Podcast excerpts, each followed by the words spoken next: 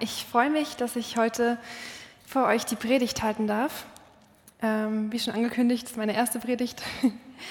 genau. Und ja, ich möchte zu Beginn euch ähm, fragen, ihr habt ja schon gehört, es geht heute um Verheißungen, um Versprechen. Und ähm, vielleicht kennt ihr das. Ihr habt bestimmt schon mal andere Menschen an ein Versprechen erinnert. Also zumindest ich habe mich erinnert an ein paar Erlebnisse aus der Kindheit. Ähm, und zwar bin ich das jüngste von drei Kindern, von drei Töchtern. Und ähm, wie das manchmal so ist, als Jüngste denkt man, man kommt manchmal zu kurz und muss alle daran erinnern, was einem zusteht. Ähm, und ich habe meine älteren Schwestern zum Beispiel daran erinnert, dass sie mir ihre Sachen geben wollten, wenn sie ihnen nicht mehr passen. Oder meine Eltern, dass sie mir versprochen haben, dass ich länger aufbleiben darf. Und ähm, vielleicht kennt das der ein oder andere, zumindest auch die, die Kinder haben. Ähm, ja, und heute ist es tatsächlich so, dass eher andere Leute mich erinnern müssen, äh, weil ich ein bisschen vergesslich bin. Und ähm, dann muss ich mir sowas anhören wie, ja, wolltest du nicht für die WG einkaufen? Und ähm, genau, auch das kommt heute manchmal vor. Ähm, aber habt ihr schon mal Gott an ein Versprechen erinnert? Ich weiß nicht, ob ihr euch schon mal diesen Gedanken gemacht habt. Muss man denn Gott an ein Versprechen erinnern? Er merkt sich doch eigentlich alles. Und ja, was, was sind diese Versprechen eigentlich? Äh, Marion hat es schon angekündigt. Äh, man sagt in der Bibel dazu auch Verheißung. Und ähm, ja, diese Verheißungen sind auch Ermutigungen, Zusagen von Gott an uns Menschen. Das sind, so wie im Beispiel, spezielle Verheißungen von äh, Gott an Menschen, zum Beispiel an Maria oder an Abraham, eine spezielle Zusage, die nur diese Menschen bekommen haben. Oder eher allgemeinere Verheißungen, wie ähm, ja, das, die Verheißung, dass Gott nie wieder eine Flut schicken wird, ähm, dass er sogar mit einem Regenbogen gezeigt hat. Das gilt uns allen.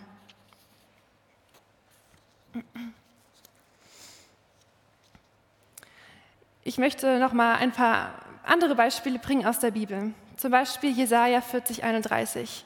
Aber die auf den Herrn harren, kriegen neue Kraft, dass sie auffahren mit Flügeln wie Adler, dass sie laufen und nicht matt werden, dass sie wandeln und nicht müde werden. Hier können wir sehen, in welchen Situationen uns Gott Verheißungen gibt. Hier verheißt er uns Kraft. Er verspricht uns, dass wir ähm, nicht müde werden, dass wir wandeln und nicht müde werden. Oder im Psalm 23, der Herr ist mein Hirte, das kennt wahrscheinlich jeder. Ähm, mir wird nichts mangeln. Er weidet mich auf einer grünen Aue und führt mich zum frischen Wasser. Gott verspricht uns also, dass es uns gut gehen wird, dass uns nichts mangeln wird. Oder Jakobus 1, Vers 5. Wenn es aber jemanden unter euch an Weisheit mangelt, so bitte er Gott, der jedermann gern und ohne Vorwurf gibt, so wird sie ihm gegeben werden. Wir dürfen also Gott auch um konkrete Dinge bitten und die wird er uns geben. Und ja,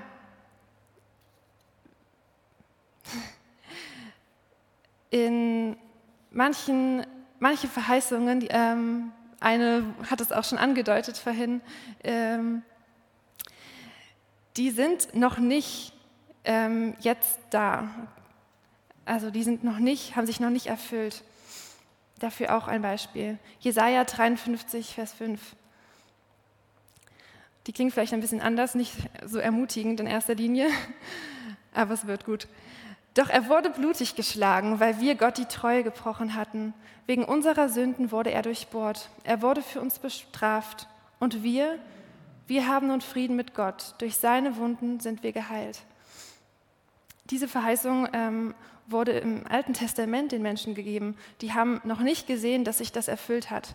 Und wer hingehört hat, vielleicht habt ihr erkannt, es geht um Jesus. Also wir wissen heute, das hat sich erfüllt. Aber die Menschen damals, wussten es noch nicht. Und ähm, ja, ich, ich habe mich ein bisschen gefragt, wie muss das sein, wenn man auf eine Verheißung wartet? Wie muss das sein, diesen Moment auszuhalten. Wie schwer muss das sein? Und ähm, ja, auch heute gibt es Momente und auch Verheißungen, die, die noch nicht erfüllt sind. In Offenbarung 21, Vers 4 steht, er wird alle Tränen von ihren Augen abwischen. Der Tod wird nicht mehr sein, keine Trauer, keine Klage, keine Mühsal, denn was früher war, ist vergangen. Ich wünschte, auch hier könnte ich sagen, das hat sich schon erfüllt, aber leider ist es nicht so. Das ist eine Verheißung, auf die wir noch warten. Das ist etwas, was wir vielleicht täglich uns hoffen, weil wir in diesen Situationen sind. Vielleicht ja, bist du in schwierigen Situationen, vielleicht bist du unter Schmerzen, vielleicht bist du einsam, vielleicht bist du in einer Situation, wo du dir tagtäglich diese Erfüllung wünscht. Oder du hast andere Verheißungen in deinem Leben, auf die du wartest, dass sie sich erfüllen. Vielleicht sind es auch so spezielle Verheißungen, wie von denen wir von gehört haben. Vielleicht möchtest du gerne ähm, sehen, wo du gerne, wo du arbeitest, wo deine Aufgabe ist, wo du hingehörst, wo dein Platz ist. Auch das sind Dinge, die wir aushalten müssen, wo wir vielleicht noch nicht die Antwort darauf kennen. Und ja, jetzt stellt sich die Frage, wie gehen wir jetzt damit um? Wie gehen wir mit Situationen um, wo noch nicht das, was erfüllt wurde, äh, was, was verheißen wurde, wo sich das noch nicht erfüllt hat? Und das ähm, hat auch Elia erlebt und die Menschen um ihn herum. Und ähm, genau. Wie ist Elia damit umgegangen? Ihr erinnert euch vielleicht, letzte Woche ging es um Entscheidungen. Elia hat das Volk vor die Entscheidung gestellt, entweder den Göttern, dem Gott Baal nachzugehen oder dem Gott Israels. Und er hat Gott um ein Wunder gebeten. Er sollte ein Wunder tun und äh, dass daran die Leute erkennen sollen, dass Gott existiert. Und die Menschen haben gesehen, Gott existiert, Gott hat dieses Wunder getan, er hat Feuer vom Himmel fallen lassen. Und das war total verrückt. Und jetzt könnte man äh, sich, sich denken, jetzt ist doch alles super. Die Menschen haben jetzt erlebt, Gott gibt es, alles ist toll. Gott hat eingegriffen, Gott hat ein Versprechen erfüllt.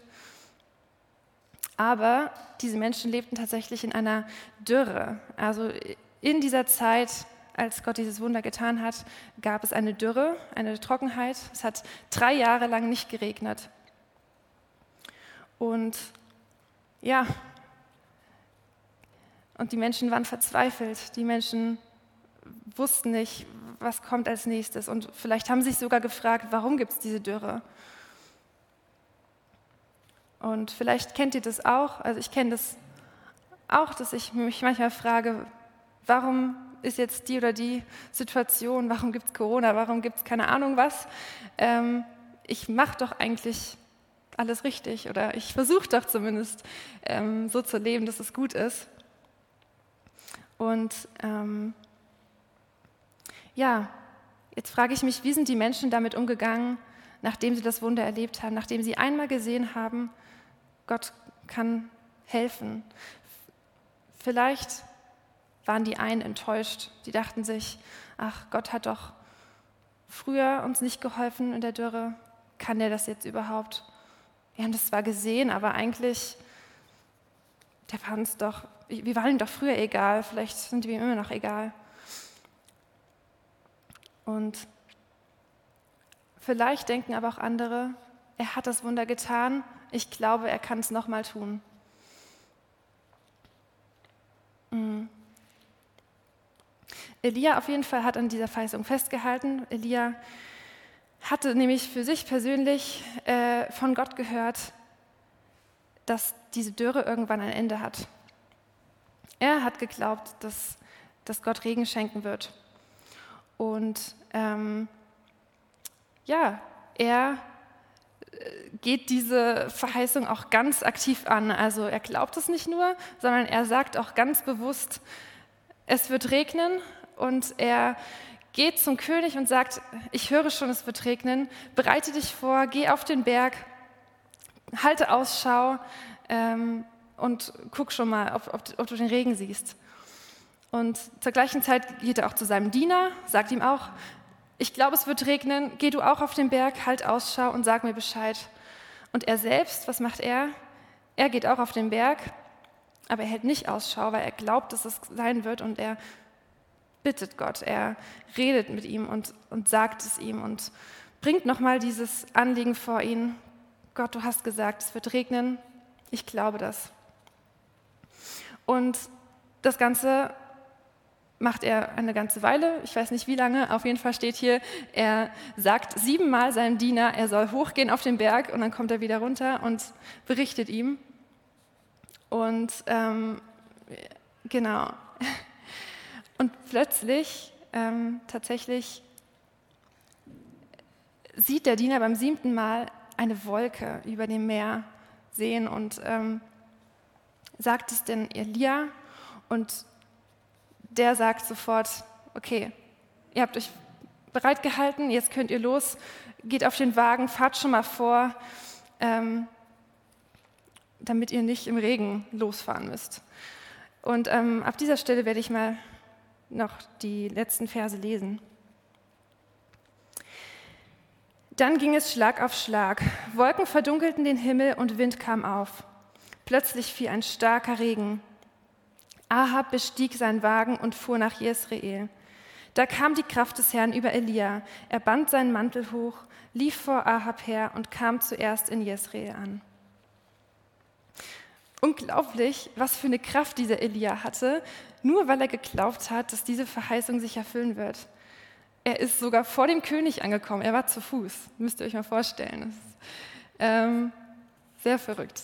Ich bin begeistert, was für eine, äh, ja, was wir da sehen dürfen, dass, ähm, was für eine Kraft das hat, an der Verheißung festzuhalten. Und das ist auch schon ähm, der erste Punkt, in den ich euch mit hineinnehmen will. Ich möchte euch heute zwei Punkte zeigen, die, ähm, wie wir ja, auf Gottes Verheißung reagieren können. Zwei unterschiedliche Möglichkeiten oder auch ja, ja, Möglichkeiten, wie wir mit Verheißung umgehen können. Und ähm, die sind je nach Situation anders. Und ähm, ich denke, eine, ein Punkt davon ist, wie eben schon gesagt, ich glaube dieser Verheißung und ich stelle mich drauf.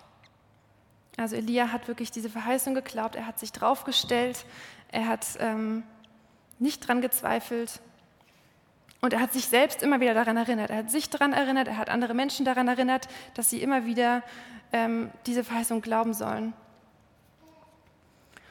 Und ich selbst kenne das auch, dass ich, ähm, ja, dass ich Verheißungen in meinem Leben oder, oder Verse sagen wir mal so, genau, Verse, Ermutigung von Gott in der Bibel ähm, gelesen habe und die haben mich total ermutigt. Ähm, ein, ein Vers ist zum Beispiel, gnädig und barmherzig ist der Herr, geduldig und von großer Güte. Ähm, das war so ein Vers von mehreren, die ich eine Zeit lang auf, auf ein Tagebuch geschrieben habe. Ich habe Tagebuch geführt und habe ähm, dann immer Verse auf die vordere Seite und wenn es nicht mehr gereicht hat oder wenn ich noch mehr Verse im Kopf hatte, habe ich die auf die Rückseite noch geschrieben, ähm, um mich jeden Tag daran zu erinnern, um jeden Tag, ähm, wenn ich reingucke in das Buch, zu lesen, ah, okay, ich erinnere mich, Gott ist gnädig, geduldig und von großer Güte. Ähm, und ja, und auch andere Verse, die mich ermutigt haben. Und es waren Momente, wo ich das nicht unbedingt gebraucht hätte, würde ich sagen. Also ich habe jetzt nicht jeden Tag ähm, dran gezweifelt, aber ich habe es trotzdem jeden Tag gelesen und habe selber mich mit diesen Wahrheiten beschäftigt, habe mich selbst erinnert und mich auf die Verheißung gestellt. Ähm, es gibt auch ein Lied, da heißt es, lobe den Herrn meine Seele und vergiss nicht, was er dir Gutes getan hat. Und eigentlich ist es genau dieses Motto auch, sich zu erinnern und nicht zu vergessen. Und wie leicht man dennoch Verheißungen vergessen kann, äh, will ich an einem Beispiel festmachen. Äh, und zwar waren wir gestern klettern beim Abenteuertag mit den Kindern und ähm, ja, ich weiß nicht, wer schon mal klettern war. Auf jeden Fall gehört da einiges dazu. Man braucht eine Ausrüstung, man braucht Schuhe, man braucht einen Gurt, dann Karabiner und manchmal sogar auch Helme, aber wir hatten gestern keine Helme. Und genau, man, man braucht diese Ausrüstung. Und ähm, ich habe meine Schuhe angezogen, aber die waren sehr drückend. Also es sind wirklich sehr enge Schuhe und deswegen habe ich die eine Zeit lang ausgezogen. Immer wenn ich nicht geklettert bin, habe ich sie ausgezogen und hingestellt und wenn ich klettern wollte, habe ich sie wieder angezogen. Dann habe ich aber manchmal, wie das so ist, meine Schuhe vergessen. Die Leute, die dabei waren, durften mir helfen und haben sie mir manchmal hinterhergetragen. Ähm, und das hat mich daran erinnert, wie schnell wir auch manchmal Verheißungen vergessen. Ähm, also jetzt mal angenommen, Verheißungen sind wie diese Schuhe. Verheißungen müssen wir immer wieder bewusst uns aneignen, wie diese ganze Ausrüstung. Wir müssen sie bewusst anziehen, bewusst anlegen. Und ähm, bevor wir auf diesen Berg gehen, bevor wir an diese Wand gehen.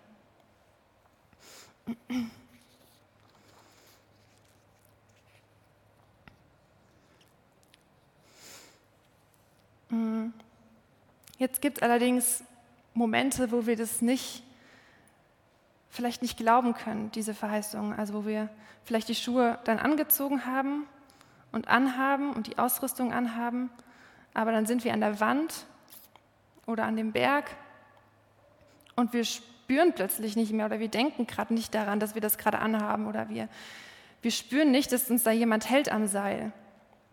Das sind Momente, wo es echt schwer ist, an Gott festzuhalten, wo es schwer ist, diesen ersten Punkt zu beachten, sich auf die Verheißung zu stellen. Dann kommt es nämlich darauf an, und das ist mein zweiter Punkt, sich an Gott festzuhalten.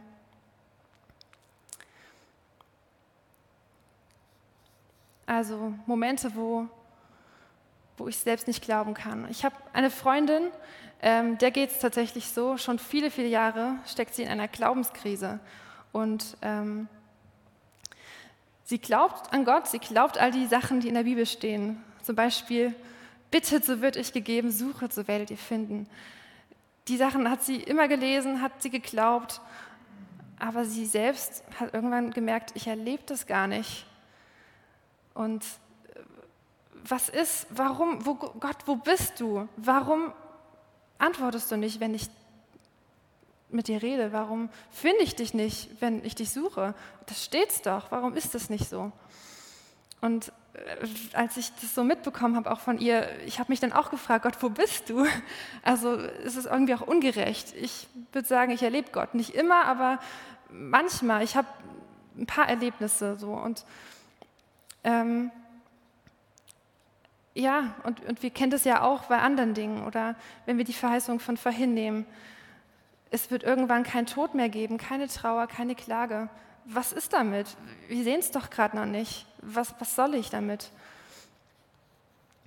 Wie kann ich daran festhalten, wenn ich es gerade nicht sehe? Und ich finde es sehr ermutigend, dass selbst Jesus diese Gefühle und Gedanken hatte. Äh, in Psalm 22 ähm, steht etwas, was Jesus selbst am Kreuz zitiert. Und zwar ähm, sagt er dort, mein Gott, mein Gott, warum hast du mich verlassen? Und ich finde es so ermutigend, dass erstmal Gott oder Jesus auch diese Gefühle kennt und dass es okay ist, diese Zweifel und Gedanken zu haben, dass wir Gott gerade nicht spüren.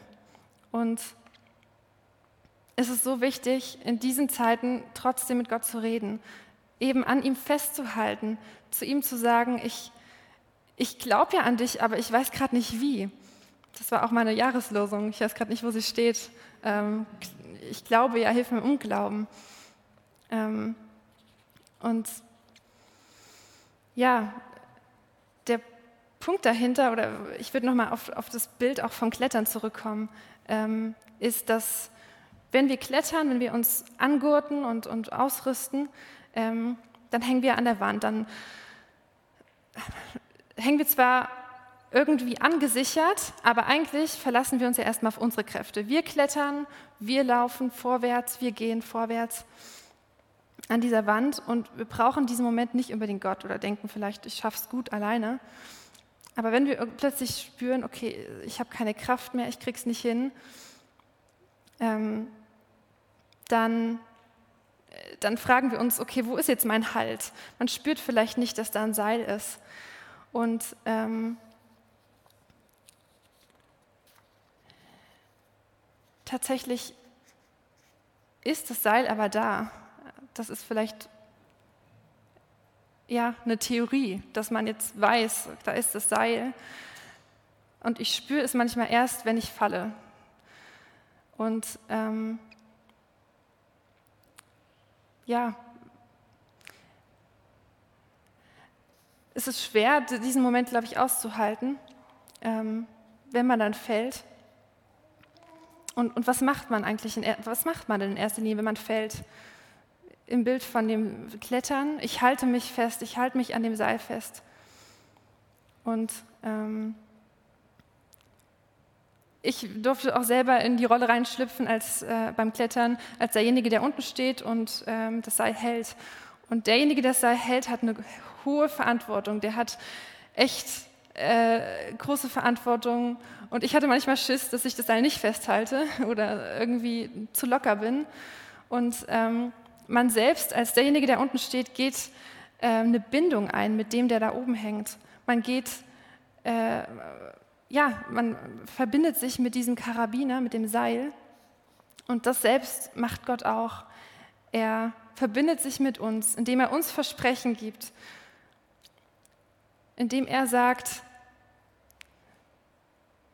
bittet, so wird euch gegeben, klopft an, so wird euch aufgetan. Indem er das verspricht, macht er sich verletzlich, weil es kann ja sein, dass wir es nicht erleben, es kann ja sein, dass wir ihm nicht glauben. Aber ähm, in diesen Zeiten, ja, ist es einfach wichtig, sich trotzdem an Gott festzuhalten und sich zu erinnern, wer Gott ist Vielleicht erlebe ich nicht das, was Gott versprochen hat, aber ich weiß trotzdem, wer Gott ist. Und da ermutigt mich ein Vers, äh, nicht ein Vers, ein Spruch äh, von Oswald Chambers. Ähm, das war ein Missionar und Theologe vor einiger Zeit. Und äh, er hat gesagt, äh, es geht nicht darum, was Gott tut, sondern es geht darum, wer Gott ist.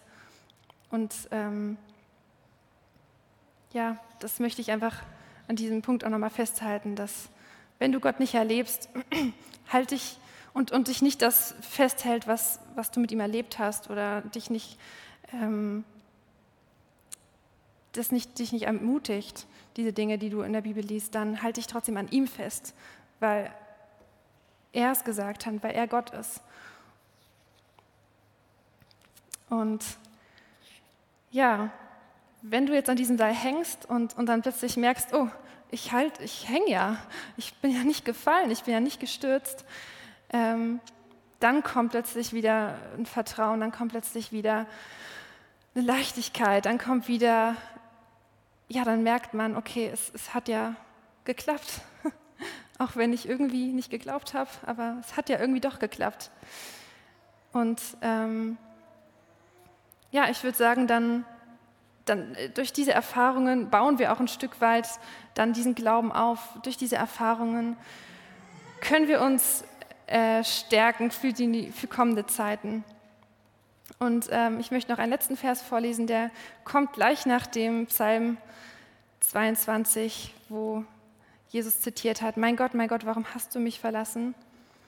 Da heißt es, aber du bist heilig, der du thronst über den Lobgesängen Israels. Unsere Väter hofften auf dich und da sie hofften, halfst du ihnen heraus. Und ja, und, und das kann uns manchmal, ja, das kann uns auch ermutigen, dass wir dann durch Erfahrungen, wo wir gefallen sind und gehalten worden, uns dann erinnern, Gott, du hast gehalten, ich habe es erlebt, andere Menschen haben es erlebt. Ich will glauben. Hilf mir zu glauben. Und ja, ich denke, ähm, ja, das ist einfach der Punkt, oder das sind die zwei Punkte, die ich euch mitgeben wollte. Ähm, umgib dich mit Gottes Verheißungen. Erinnere dich daran, was, was Gott gesagt hat und stell dich drauf. Nimm Gott beim Wort, sag, Gott, du hast das gesagt, ich glaube dir. Und ähm, der zweite Punkt ist, wenn du es gerade nicht siehst, wenn du es gerade nicht glauben kannst und auch Gott nicht sagen kannst, ich glaube dir, du hast gesagt, dann halt an ihm fest und erlebe einfach, wie, wie er dich trägt und wie er dich aufhängt. Amen. Ja, und das Thema Verheißungen, was du da hattest, das ist natürlich auch ein sehr ja, komplexes, vielfältiges, ähm, ja zum Teil auch so ein bisschen undurchdringbares. Ne? Mhm. Und ich glaube, das geht ja vielen so, dass man da so überlegt, boah, was macht das jetzt mit mir? Also ich bin jetzt nicht so der Kalenderspruch-Typ im Sinne von, ähm, ne, gibt ja so, ne, die dann hier dann, äh, so Karten austeilen und dann kriege ich hier, ich werde dich zu einem großen Volk machen und dann denke ich, also ich bin dann halt so Kopfmensch, ne? ich denke dann, klar, alles klar, das war Abraham.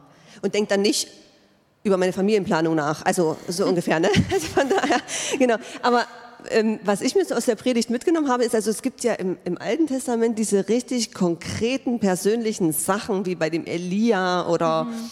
auch sonst diese Geschichten. Und die machen mir halt einfach Mut, weil die eingetreten sind, dass die Zusagen, die, die dann allgemein sind oder auf die Zukunft oder von Gott, dass er die halt genauso verlässlich einhält. Also das ist halt so mhm. das, was ich, ich mir dann mitnehme. Ähm, und wenn dann halt ähm, Jesus sagt, niemand kommt zum Vater denn durch mich, dann weiß ich, ja, also wenn der das sagt, dann ist es halt so, genauso wie eben bei Abraham das eingetroffen ist oder bei anderen. Also das ist so meins. Mhm. Trotzdem hat man ja manchmal eben so Sprüche oder Verse aus der Bibel, die sind gar nicht für mich gewesen, aber die, die bewegen einen so im Leben. Ne? Mhm. Und du hast schon mehrere gesagt.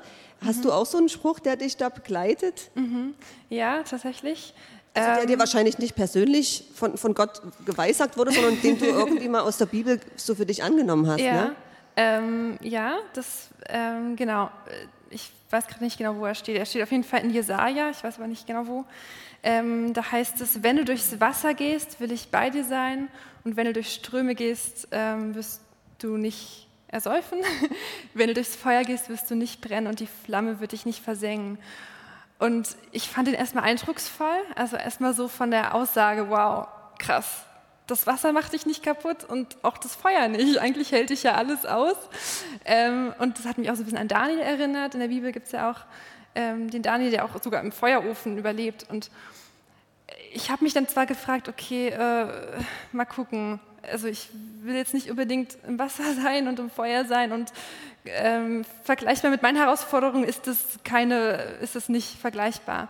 Aber trotzdem hat mich das immer wieder ermutigt, weil ich echt darin so gesehen habe, okay, Gott ist selbst das möglich. Gott ist möglich, ja eben diese beiden Extremen ähm, zu überwinden und ja, und das hat mich, also genau, als ich ein FSJ gemacht habe, da war es manchmal ein bisschen herausfordernd. Ich habe manchmal gedacht, ich gehe echt an meine Grenzen, so als ob ich im Wasser schwimme. Ähm, und da habe ich echt diesen Vers öfter vor mir hergesagt und ähm, habe den auch sogar unabhängig davon von einer Freundin zugesprochen bekommen. Und dann wusste ich, okay, Gott will mich gerade echt ermutigen und ja, genau.